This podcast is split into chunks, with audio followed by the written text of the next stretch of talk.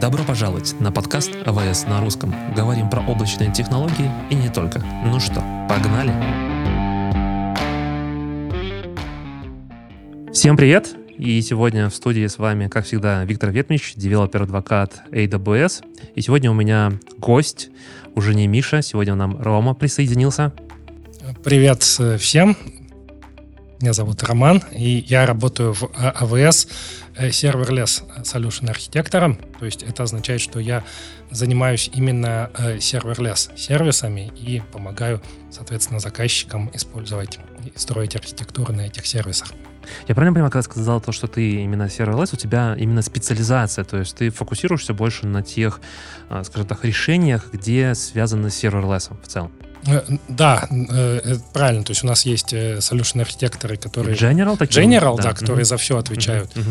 И есть уже специалист solution архитекторы, которые специализируются на каком-то части сервисов, но а, а, они специализируются чуть больше вглубь, угу. и мы больше работаем не только с заказчиками, но мы еще работаем напрямую очень много с сервисными командами. Угу. То есть мы такой мостик между заказчиками и сервис-командами. То есть мы собираем угу. от заказчиков э, фидбэк угу. и транслируем его в сервисные команды, говорим, вот, а вот здесь хорошо, а вот здесь можно что-то сделать получше. Я понял. Прикольно. Ну, Здесь хочется сразу, это немножко будет спойлера, да, дальше, о том, что когда лямбда создавалась, лямбда это был один из тех сервисов, который был создан не на базе фидбэков, ведь известно о том, что очень множество сервисов и вообще функционал, который есть в AWS, он создается на базе фидбэков от клиентов конечных, которые пользуются нашими сервисами. И получается, ты как раз-таки тот мост, который сейчас э, приносит тот фидбэк для того, чтобы у сервисной команде э, команд, потому что на самом деле, если мы говорим про сервис, это не один сервис, это множество, чтобы у них был бэклог, что еще можно сделать или там улучшить и так далее. Ну, да, да, соответственно. Но э, это такой двухсторонняя связь, то есть они мне рассказывают о том, что они тоже будут выпускать, и я в том числе подготавливаю какие-то новые анонсы, блоги угу. на релизы и так далее. Слушай, Рома, наверное, чуть мы убежали сильно вперед, но у меня первый вопрос, который был к тебе, собственно, почему serverless? Почему не, не знаю, не storage, не еще что-то, не базы данных? Почему ты решил, вот, э, чем тебе так запало serverless? Э, ну, это, это интересная история. То есть я когда пришел в Amazon, я про serverless, ну, ровным счетом ничего не знал. Uh-huh. То есть, ну, слышал что-то там, э, лямбда уже, да, она в 2014 появилась, я в 2018 году пришел, то есть она уже была, но особо никто и не пользовался, я в том числе. То есть я пришел в Amazon, и э, там был у нас тренинг такой, э, на котором как раз в режиме хакатона нас обучали э, serverless технологиям, э, лямбде, API gateway'ю. Мы приехали, нас разбили на команды, каждая команда пилила какой-то свой микросервис, договаривалась с другой командой. И мне это прям так запало, потому что раньше я работал больше с, с контейнерами, с виртуалками, ну, с традиционным э, железом, там, с традиционным подходом, и, и все равно там что-то нужно было настраивать, делать, э, деплоить кластера и так далее. А тут ты пишешь код, э, ты там э, деплоишь его, и все работает. То есть прям волшебство, волшебство. Э, и поскольку я все-таки больше девелопер, чем э, инфраструктурный человек, uh-huh. мне нравится писать код, но мне не нравится настраивать кластера и, и, и все вот это. Поэтому мне серверлес подход очень запал в душу, и дальше я пошел э, по этому направлению. Я работал обычным э, General Solution архитектором, но у нас есть такая штука как TFC, то есть это внутренние кружки по интересам. Uh-huh. И я вот вступил в такой кружок э, Serverless, тоже там э, общался с людьми, с командами.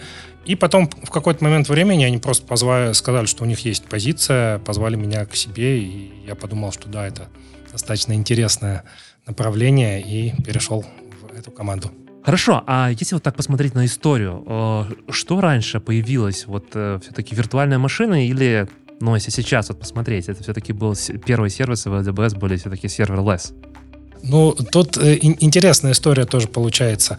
Ну, вообще идея serverless, э, она сформировалась с появлением лямбды. То есть uh-huh. мы как раз, когда выпустили лямбду, мы стали рассказывать про то, что вам не нужно управлять серверами, у вас появляется высокая доступность, отказоустойчивость, и вы платите только за, за время потребления, то есть uh-huh. за, за э, то, что мы называем value, uh-huh. есть, и, и ничего больше. Но э, теперь, если посмотреть на эти определения, то мы понимаем, что serverless сервисов их гораздо больше в Амазоне. И одними из первых были S3 и SQS. То есть они появились, эти сервисы появились даже раньше, чем EC2. Угу. По факту, получается, Amazon начал serverless, но тогда еще никто не знал, что это serverless, поэтому, да, они просто были сервисы и сервисы. А, а потом, да, появилась лямбда. И самое удивительное, что лямбда, она же тоже появилась. Она появилась э, а, одновременно с ECS, нашим сервисом по оркестрации контейнеров. Угу. И, э, но в начале, поскольку контейнеры всегда были таким большим мейнстримом и уже uh-huh. раскрученным, то все, все смотрели больше в сторону контейнеров и меньше, наверное, в сторону serverless. Но постепенно я сейчас смотрю, что особенно всякие стар- стартапы, девелоперы, которые не любят возиться с инфраструктурой, они все больше и больше смотрят в сторону serverless, в сторону лямбд и этого подхода.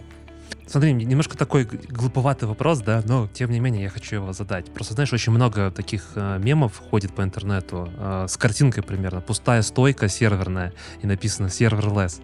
Но это же неправда. Не, ну, естественно, э, ты же понимаешь, что если код, он написан, э, в итоге кто-то его должен выполнять. То есть понятно, что сервера, они где-то есть, и кто-то ими управляет. Э, и здесь как раз э, одна из идей заключается, что не ты ими управляешь, а ими управляют за тебя специалисты Амазона, а ты пишешь в основном, да, код, бизнес-логику, то есть концентрируйся больше на э, том, что принесет тебе value, принесет какие-то бизнес-бенефиты. Э, Э, а вот эту всю э, сложную, неблагодарную работу лучше сгрузить на Amazon, соответственно, на их специалистов. Хорошо, а если все-таки задаться вот вопросом, дать определение, что такое serverless? Вот мы так как бы начали бодро, да, там про историю рассказывать и так далее. А, не является ли serverless тем же самым, что э, SaaS, да, Software as a Service, когда мы берем? Или это все-таки вот другое будет, по-другому будем называть serverless? Ну, у, у Serverless, как я уже говорил, есть четыре основных э, характеристики, вот, mm-hmm. с которых мы начинаем. Это да, что вам не нужно управлять инфраструктурой, то есть не нужно управлять серверами. Потом э, у вас уже встроенная высокая доступность, то есть мы сразу э, дизайним все сервисы, которые в парадигме serverless с применением всех доступных технологий, там availability zone, сети, то есть это все тоже мы на себя берем. Следующая важная характеристика — это автоматическое масштабирование. То есть, опять же, ты когда используешь серверлесс сервисы, и у тебя нагрузка возрастает, убывает, то э, эти сервисы, они умеют э, сами масштабироваться, добавлять инстансы, либо еще, еще какие-то вычислительные мощности. И последнее это то, что ты платишь только за использованные ресурсы. То есть uh-huh. как раз вот эта эластичность и автоматическое скалирование, э, масштабирование, оно может э, уменьшаться в ноль. То есть когда ты ничего не используешь, ты ничего и не платишь. Uh-huh. То есть а, а когда ты там запустил одну функцию либо один инстанс функции, ты только за один инстанс заплатишь. Если там два, то за два. Но и это происходит автоматически, то есть тебе не нужно там э, ничего э, дополнительно э, делать. Uh-huh. А если вот, ну, говорить о том, что, ну, я думаю, что у многих, когда мы, и ты точно так же это сказал, на самом деле, мне кажется, по, э, определение serverless появилось после того, как появилась сама лямбда, да, и пошла вот так, вот, скажем так, в массы. Но, как мы сказали о том, что SQS и S3 это тоже serverless сервисы, а, а какие еще есть сервисы и ну, скажем так, вот можно ли их вот так как-то объединить или вот сказать о том, что вот это список сервисов, сервисов, которые есть в AWS на сегодня? Э, ну, здесь, э, наверное, можно их разделить на две такие большие группы. Это первый набор сервисов, э, который ты, скорее всего, будешь использовать для разработки новых приложений. То есть это, ну, в первую очередь, лямбда для вычислений – это э, API Gateway э, для того, что если ты используешь э, REST API, выставляешь uh-huh, свои uh-huh, сервисы в виде API. И сейчас такая достаточно популярное направление это event-driven, событийные архитектуры. И здесь тоже есть набор сервисов. В первую очередь Event Bridge, который позволяет маршрутизировать и управлять событиями. Это SNS для публикации подписки сервис. SQS для очередей и, наверное, еще Step Functions тоже такой э, сервис, про который, ну, его, может быть, э, реже упоминают, но он достаточно мощный, и теперь он э, стал еще более привлекательным. Мы добавили в него визуальный редактор, то есть раньше нужно было писать все в JSON, а теперь есть красивый визуальный редактор. Можно квадратики тягать. Наверное, для тех, кто не знает, что такое Step Function, поправь, если я вдруг неправильно скажу, это оркестратор вашего э, event-driven вашей архитектуры в какой-то степени. То есть есть какой-то набор лямбд, и вы с помощью step function можете определять, когда, что запускать. Ведь мы помним о том, что у лямбда есть ограничение 15 минут на выполнение, а с помощью step, step function вы можете сказать, например, окей, мы, я хочу сделать какую-то событийную архитектуру, но дождаться прува, например, там, не знаю, по почте или еще что-то. Э, step function как оркестратор обработает этот весь путь, и мы получим тот approve, например, там, директор скажет добро, там, менеджер добро, и процесс пойдет дальше. Э, да, ну, э, на самом деле э, одно из преимуществ Step Functions заключается в том, что он не только с лямбдами то работает. Да, да, да. То есть да, он, да. он умеет оркестрировать, ну, сейчас мы добавили новый функционал тоже достаточно недавно. Он теперь может оркестрировать практически любой сервис в Амазоне. То есть мы теперь можем интегрироваться без даже без лямбды, то есть uh-huh. практически э, то, что уже можно называть такое low-код решение, то есть тебе не нужно писать код, ты можешь в графическом редакторе нарисовать какой-то процесс, uh-huh. сказать, что здесь вот я прочитаю данные, например, из очереди, потом запишу их в DynamoDB таблицу, э, потом еще что-нибудь с ними сделаю, там вызову лямбда функцию. Угу. Затрансформирую, переложу эти данные куда дальше и так далее. Я понял. Прикольно. А если вот так вот посмотреть вот на это все и сказать, какие основные а, применения, ну, вот типы, не знаю, использования, да, вот когда мне как человеку работающему нужно, ну, разработчику, да, или в целом там стартующему новое приложение, нужно смотреть на а, serverless и в целом вот на эти, эти решения. Какие use cases основные? Ну, здесь я бы тоже разделил. Э, я выделяю людей, которые начинают писать новые приложения – то есть, ну, mm-hmm. мы только там стартап, либо э, даже крупная компания, запускаем новый проект, то, в принципе, да, э, его можно начинать на сервер-лес, то есть мы можем там э, применять микросервисную архитектуру, все, все разбить на какое-то количество микросервисов. Опять же, я уже говорил про event-driven подход, то есть когда у нас э, все э, событийное, то есть э, какие-то сервисы генерят события, другие сервисы на эти события подписываются. Это все оркестрируется, опять же, при помощи либо Step Functions, либо Event Bridge, э, и бизнес-логику мы пишем в лямбдах. Угу. Это такой, наверное, один из сценариев. Другой частый сценарий, который я вижу вот у заказчиков, это когда у меня уже есть амазоновская инфраструктура, и я, соответственно, хочу автоматизировать какие-то части. То есть это такой движок для автомейшена. То есть, опять же, я могу на, на различные события от различных амазоновских сервисов подписаться, Э, через Event Bridge. Event Bridge практически от всех, э, все, э, от всех сервисов получает события. Угу. И через него я могу, опять же, запускать лямбда-функции, там, обрабатывать эти события, там, не знаю, старт даже EC2 инстанса, там, чтобы зарегистрировать, такой частый пример, зарегистрировать DNS-имя для нового EC2 инстанса, там, с новым IP-шником. Вот можно все это тоже автоматизировать. Какие рекомендации ты дашь для человека, который вот только начинает работать э, с serverless? Потому что, ну, мне кажется, что здесь немножко меняется mindset в целом в процессе разработки в том числе, да. Это точно так же, когда, когда мы делаем все на виртуальных машинах, и а, люди, которые переходят на контейнеры, все еще думают, а, я хочу сейчас по SSH подключиться, посмотреть, что у меня там в SSD, а еще пойти законфигурировать ядро и так далее. Ну, здесь же вообще такого нету, да, и в целом такой немножко меняющийся подход к процессу разработки. Какие бы ты советы дал бы, вот, э, не знаю, начинающему или продолжающему, или даже синьору? Да, это отличный вопрос. На самом деле, вот, и, опять же, и я как говорил, я много общаюсь с заказчиками, собираю от них фидбэк.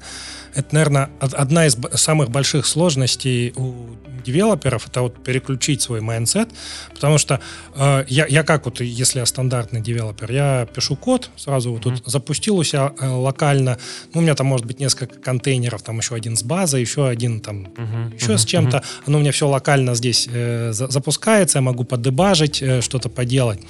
Э, с лямбдами, э, да, у нас есть способ запустить их локально, но достаточно все равно сложно симулировать всю среду, сложно симулировать события, поступающие от сервисов, сложно это все локально дебажить, тестировать. И поэтому все равно, наверное, лучшей практикой будет это все деплоить в облако. И здесь мы предлагаем ряд тулов, которые это все упрощают. То есть нужно посмотреть на тулы. То есть у нас есть SAM, Serverless Application Model, фреймворк целый, который как раз заточен на serverless. Плюс у нас есть CDK, тоже достаточно популярная э, тула, она тоже хорошо работает с серверлесс-сервисами, она позволяет их деплоить, и э, мы, собирая вот этот фидбэк, мы их улучшаем. То есть, вот, например, для SAM мы недавно выпустили такую штуку, которая называется SAM Accelerate. То есть э, это штука, которая позволяет автоматически, например, отслеживать, что ты тут э, изменил в коде, например, сохранил э, новую функцию. Она автоматически ее деплоит в облако, при этом она делает это быстрее, чем раньше через CloudFormation, то есть она через API напрямую это делает. Uh-huh. Соответственно, ты быстро поменял, она задеплоилась, и ты сразу можешь ее запускать в облаке, дебажить и смотреть, что происходит. Ну, на самом деле, ты сейчас ушел в тему э, деплоймента, и у меня прям есть огромный блок вопросов. Я не уверен, что мы успеем их всех рассмотреть. Но мне очень интересно реально, как построить хороший, нормальный CI-CD. Особенно вот, э, ну, у меня есть процесс девелопмента, у меня есть, не знаю, тест environment. Ты говоришь, что все равно мы идем в облако, и там смотрим на то, как это работает. Потому что, ну, тяжело будет симулировать всю работу облака, потому что чаще всего лямбда и в целом серверлесс рассчитан на то, что мы генерируем какие-то события, что-то происходит, мы обращаемся к тем или иным сервисам. И даже несмотря на то, что вот в прошлом выпуске новостном мы рассматривали о том, что, например, в степ-функшенах теперь можно делать моки для каких-то событий, э, ну, это все равно очень тяжело. Как построить нормальный CI-CD для лямбды? Ну, в целом для, окей, не лямбды, серверлесса. Но э, я еще чуть-чуть добавлю вот про моки и про э, эмуляцию. Э, самое сложное, знаешь, что сэмулировать? Угу. AEM. О, это вообще, мне кажется... То есть ты, ты даже, ладно, ты можешь э, сгенерировать JSON с событием, да. но э, э, роли и пермишины проверить, а это чаще всего самая большая ошибка. То есть у тебя вроде даже локально работает, задеплоил, нет доступа, и там все с ошибками валится, а ты там какие-нибудь полномочия там в АЭМе забыл дать. И это ты локально вообще никак не проверишь. То есть это э, в любом случае э, лучше всего тестировать все и деплоить сразу в облако. Про Ямд сейчас, сори, что вклиниваюсь, это, наверное, первое, что я прочитал, что Лямбда очень любит э, свои специфические функции, то есть не забывайте всегда проверить, э, правильно ли вы дали полиси права, чтобы Лямбда могла запускаться. Да, и э, здесь опять, опять же такой э, совет, э, например, с IAM, если используете SAM, у Сэма есть набор темплейтов уже готовых под там большинство use cases. То есть там ты просто говоришь, у меня функция будет, например, с DynamoDB, uh-huh. и, и э, там она будет только читать. И ты можешь прям сразу взять, взять темплейт, сказать, вот подставить в него табли, имя таблицы и сгенерится нужная полиси. То есть не нужно писать все с нуля. Это прям это очень-очень удобно, да. Полезно. А, возвращаясь к CI-CD, к деплойменту, э, здесь тоже э, понятно, что в любом случае мы будем все деплоить в облако э, и будем использовать, ну, обычно, опять же, здесь используем мультиаккаунтную структуру, то есть у меня будет там девелоперский аккаунт, staging и продакшн. А, и, а, опять же, будем использовать какой-то infrastructure as code, либо CDK, либо SAM. Ну, это, ну, понятно, там и тулов гораздо больше, но и а, амазоновских два это либо SAM, либо CDK. И э, э, здесь тоже есть, э, недавно появилось достаточно много улучшений в этом плане. Если, например, используем SAM, у SAM появилась такая штука, называется SAM Pipelines. Э, она позволяет, и она причем э, э, работает не только с, если знаете, у нас есть там набор наших тулов для CI-CD, код pipeline, код build, код uh-huh. deploy. Вот SM Pipelines, он работает не только с ними, он еще работает и с GitLab, и с Jenkins, и с GitHub Actions. То есть, по сути, ты теперь из SAM можешь сказать, что а, сгенерируй мне э, темплейт для моего CI-CD, Э, сказать, в какие аккаунты ты будешь все деплоить, и он, соответственно, тебе сгенерит э, темплейт там, для того CI и, и CD инструмента, которым ты пользуешься. Прикольно. И, соответственно, ты просто говоришь, вот у меня э, репозиторий кода, угу. э, от, оттуда будет, соответственно, забираться код, э, с Эмом будет он билдиться, и дальше по пайплайну, соответственно, деплоится в разные Э, аккаунты mm-hmm. на разных стейджах. Ну, а дальше там, естественно, еще тестирование, это вообще отдельная тема, то есть там сейчас, сейчас про нее можно долго э, говорить. Э, но в любом случае, да, вот с Сэмом и с Sam Pipelines э, удобно, что действительно он генерит вот эти пайплайны для многих тулов. У CDK тоже есть, э, называется CDK Pipeline, uh-huh. э, тоже удобный инструмент, но он только с амазоновскими тулами работает. То есть он э, может генерить пайплайн Э, на CodePipeline, э, соответственно, билд на CodeBuild и деплой в код э, Deploy. Но CDK, по-моему, все равно под капотом будет CloudFormation. Ну, у Сэма тоже. Они все, все, все, все в итоге попадают в CloudFormation. Ну, да.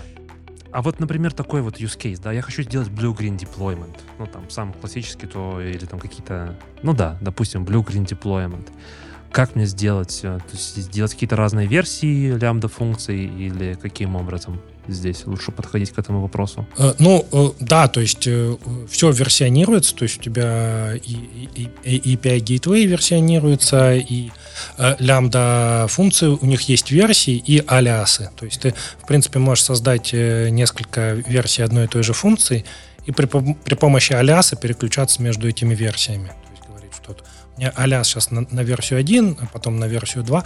И опять же, это все интегрировано с SAM, с CDK, то есть ты в SAM можешь написать темплейт, сказать, что э, там причем есть уже готовые э, шаблоны там э, для Canary, для роллинг деплоймента. Ты просто говоришь, я там хочу, например, деплоить свою функцию Canary, там через 10 минут переключиться на там новую версию. И он уже, используя код деплой под капотом, сам это все будет делать. Прикольно, прикольно. Здорово. А если, ну, так звучит все хорошо, все классно, все замечательно, но я думаю, что, как и в любой технологии, всегда есть трейдов и есть какие-то ограничения. Вот если мы говорим про serverless, какие основные ограничения, на что нужно обратить внимание, когда, ну, скажем так, будет триггером, что я не должен выбирать эту технологию для себя? Ну, э, да, естественно, есть э, ряд ограничений, но, опять же, мы сегодня, наверное, больше про лямбды говорим uh-huh, в первую uh-huh. очередь, потому что, понятно, у каждого сервиса в Амазоне есть э, квоты, лимиты и ограничения. Но давай начнем, да, действительно про лямбду, как такой, наверное, самый популярный сервис, часто используемый. Наверное, такой, знаешь, как синоним serverless равно лямбда. Ну, да, да, все равно, когда говорят про serverless, в первую очередь вспоминают про лямбду. Э, вот, у лямбды какие ограничения? Э, ну, в первую очередь, это ограничения по времени. Ну, наверное, все знают, что лямбда-функция не больше, чем 15 минут uh-huh. может выполняться. Потом ограничения по ресурсам, то есть это максимум 10 гигабайт оперативной памяти. И, соответственно, там еще вот э, о чем нужно всегда помнить, что мы ЦПУ напрямую в, в лямбде регулировать не можем но ЦПУ зависит от того, сколько ты памяти даешь функции. Mm, это, это как IOPS, грубо говоря, к диску. Чем больше объем диска, тем больше у тебя mm-hmm. IOPS получается. Так и здесь только с CPU. Чем больше я оперативной памяти добавляю, тем больше, соответственно, я получаю процессоров. Да. И если я хочу, если я правильно помню, максимальное количество процессоров для лямбда это 6, то я должен все 10 гигабайт выделить для функции. Да, угу. да. да но и, и здесь, вот здесь э, очень важный тоже момент, о котором э, хотел сказать. Э, соответственно, у тебя чем больше памяти ты выделяешь, больше ЦПУ, ну, тем, тем выше цена. Ну, это понятно, да. да. да. Но, но здесь об, об этом тоже не всегда задумываются. У тебя чем больше ЦПУ, тем быстрее функция может выполняться. И, соответственно, иногда бывает, что, например, ты возьмешь э, функцию, там, не знаю, 256 э, мегабайт, угу. она будет у тебя выполняться там секунду, грубо говоря. А возьмешь э, 512, она у тебя будет выполняться там э, 20 миллисекунд. Ну или там э, 200. То есть ты, получается, заплатишь меньше, хотя у тебя первая такая мысль, если я э, выделяю больше памяти, я заплачу больше. Но у тебя может сократиться время выполнения, Это, это я про то, что тебе говорил, что когда переходишь ну, писать по вот, вообще серверлess, тебе нужно реально поменять mindset. То есть ты здесь не думаешь там виртуальными машинами или там контейнерами или еще какими-то сущностями. Вот здесь это как раз таки время выполнения тоже очень важно. Потому что я вот, ну, готовясь к нашему сегодняшнему выпуску, еще смотрел а, замечательные доклады с re:Invent а, и там а, тоже developer advocate показывал пример о том, что вот разные конфигурации, да, там на 256 мегабайт, на а, 512, на 1 гигабайт, по-моему, даже на 2 гигабайта. Он показывал о том, что э, по выполнению этой функции, там было достаточно много разных функций, он запускал, получилось в том, что разница в цене на, по-моему, на 1 гигабайт э, получилось на одну тысячную или десятитысячную доллара больше, но скорость по времени, то есть вот это вот времени, сколько мы по итогу выполняли, 10 секунд разница. То есть твоя функция на 10 секунд быстрее выполнилась, то тоже, мне кажется, важно учитывать. Да. И здесь, опять же, есть инструменты, которые помогают это сделать. У нас есть open source проект, который один из, наш, из наших э, тоже девелоперов, адвокатов сделал. Угу. Он называется Lambda Power Tuning. Да, там как раз таки он упоминал о том, чтобы как подобрать то да. правильное количество оперативной памяти, ну, грубо говоря, соотношением, и то, сколько будет выполняться ваша угу. функция. Да, то есть вот этот Power Tuning, он, по сути, запускает одну и ту же функцию с разными конфигурациями, рисует тебе график, и ты сразу можешь посмотреть, а где у тебя вот эта точка, собственно, наибольшей выгоды находится. Э, второе еще, э, сейчас э, мы запустили армы, то есть ну, ну, уже где-то полгода назад. Гравитоны. Гравитоны, да. Э, соответственно, теперь э, лямбда-функции можно выполнять не только на x86, но и на гравитонах. Это тоже иногда дает э, хороший прирост производительности.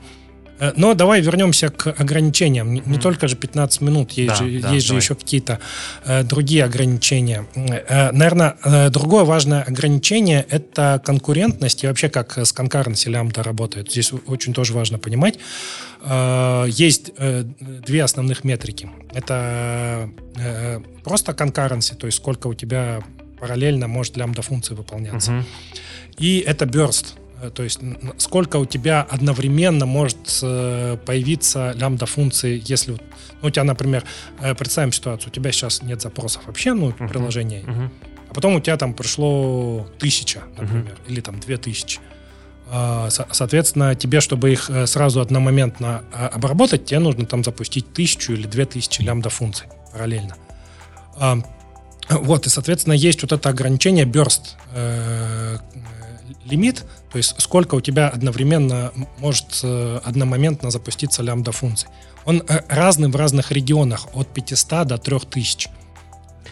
Одновременно запущенных лямбд? Нет, э, э, одномоментно. Э, то есть... А, ну, ну, то есть, вот, э, сколько у тебя сразу может запуститься лямбда функций при необходимости. А конкуренции, она, соответственно, а, ограничивает, сколько вообще таких э, параллельно запущенных лямбда-функций может быть. Вот, соответственно, вот этот concurrency, он, э, в принципе, э, у него тоже дефолтный лимит это 1000, но uh-huh. его можно там увеличивать и до 10, и до 20 тысяч.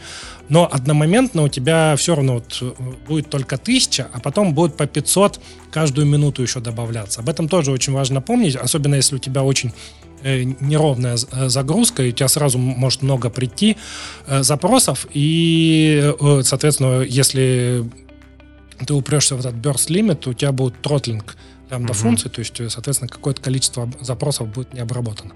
Об этом нужно помнить и, соответственно, тестировать тоже на вот такие бёрсты э, э, функции. Я понял. Это когда такой, получается, большой спайк у тебя по нагрузке, mm-hmm. единомоментный, не знаю, там что-то произошло, все начали покупать э, какой-то товар, например, или еще что-то, и прям огромное количество в, в определенный момент времени. Ну, да, интересно. А вот смотри, еще есть такая штука, что, что говорят, нужно разогревать мои лямбда-функции. Э, это тоже э, такой миф. Ну, с, одной стороны миф, но с другой стороны действительно э, лямбда-функция, она как работает? То есть, когда у тебя запросов нет, то мы, соответственно, environment под, конкретно твою функцию не держим. То есть пришел запрос, мне нужно, соответственно, его обработать.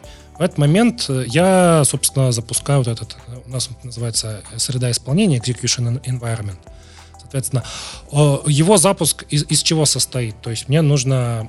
Там у нас под капотом э, работает Firecracker, то есть это такая микровиртуальная машина. То есть, по сути, мне нужно создать микровиртуальную машину. Uh-huh. Внутри этой микровиртуальной машины работает операционная система. Ну, у нас Amazon Linux 2.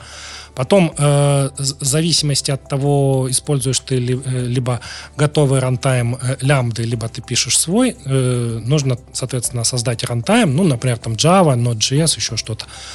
Потом э, нужно загрузить твой код. Он, он понятно, где, где-то у нас там внутри хранится, но все равно вот в этот экземпляр его нужно загрузить. Вот это все понятно, это занимает какое-то время. Uh-huh. Вот, вот, вот это как раз время инициализации, э, execution environment, оно и является cold стартом. Mm-hmm. Плюс mm-hmm. еще, э, если у тебя твой код э, э, на момент инициализации там, не знаю, запускает какие-нибудь подключения, инициализирует, либо еще какие-то сложные вычисления, это тоже добавляет время на запуск. Соответственно, при вот таком первом cold старте вот это время, оно, оно может быть достаточно большим. Э, и об этом нужно помнить. То есть это, это не всегда является проблемой. То есть э, для некоторых э, запросов это может быть нормально. То есть если у тебя там, ну, он обработается там не за 100 миллисекунд, а за секунду, например. Угу. Для некоторых это может быть проблемой. Угу. Да, соответственно. Но дальше, соответственно, после первого такого инициализации и запуска мы этот environment не сразу убиваем, у нас, причем это время, оно жестко не регламентировано, но в среднем 10-15 минут можно так рассчитывать, что он будет жить. Соответственно, mm-hmm. если у тебя придет следующий запрос, э, мы его обработаем э, в уже вот этом теплом environment, соответственно, вот этого времени инициализации уже не будет.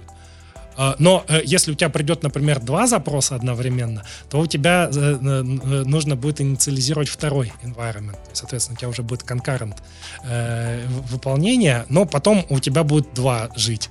Но я тогда понимаю о том, что как раз-таки прогревание — это запуск множества твоих функций, чтобы они одновременно запустились, создались эти вот э, мини-рантаймы, и потом, когда уже реальная нагрузка придет, они уже будут попадать вот как раз-таки уже прогретые, готовые рантаймы, и запускаться не за секунду, а уже за сразу будет исключительно выполнение процесса. Да, да, то есть э, это один способ, то есть там ну, написать какой-то шедулер, который там будет а, а, раз в 10 минут, например, много запросов отправлять. Есть, э, э, у нас есть и, и встроенный механизм, который называется э, Provision Concurrency. Uh-huh. То есть ты можешь сам сказать, что какое-то количество лямбд, чтобы они прогрелись заранее. То есть они, соответственно, автоматически запускаются нашим сервисом и будут у тебя в теплом режиме всегда. Но они стоят э, достаточно дорого. Вот я только э, хотел спросить. Да, и, и, но э, а, об этом тоже не все знают. Э, для них можно э, сделать автоскейлинг. То есть э, э, можно, например, э, это чаще для таких предсказуемых нагрузок, то есть, например, ты знаешь, что у тебя там в начале каждого часа или там в начале дня приходит большой трафик, например, mm-hmm а, и ты хочешь, чтобы у тебя уже прогретые э, лямбды были, ты можешь э, сделать scheduled scaling для provision concurrency.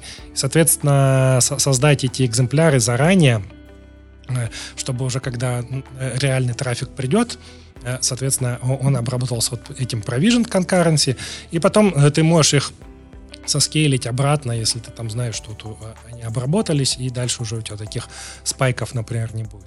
Аналогичным образом работает автоскейлинг группа, тоже можно сказать. Хочу по времени, подготовь мне, пожалуйста, там, не знаю, без 15,8, чтобы было какое-то количество машин готово. Окей, э, я вижу, что тебя на самом деле, Рома, не остановить. Я думаю, что тема такая, на самом деле, огромнейшая просто. И это мы говорим только про лямбду. И еще там, на самом деле, у меня еще куча вопросов, которые я очень хотел бы спросить. Э, я предлагаю сейчас, наверное, поставить на паузу наш разговор и пригласить тебя еще раз, а может быть даже и не один раз, и продолжить разговаривать про серверлесс. Но при этом я хочу обратиться к нашим слушателям и попросить, если вас интересует какой-то вопрос, да, который вы хотели бы, чтобы Рома рассказал более детально в следующий раз, пишите, пожалуйста, мне в LinkedIn, наверное, будет самым таким правильным способом.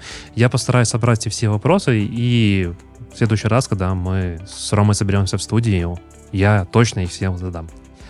Ну что, спасибо тебе, Рома, что пришел. А, спасибо, что были с нами. Как всегда, пишите ваши фидбэки, ваши пожелания. Нам для нас это очень важно и ценно, ведь большинство сервисов, сервисов ВВС создавалось на базе ваших фидбэков. Я так и думаю, что и наш подкаст будет тоже создаваться на базе ваших фидбэков.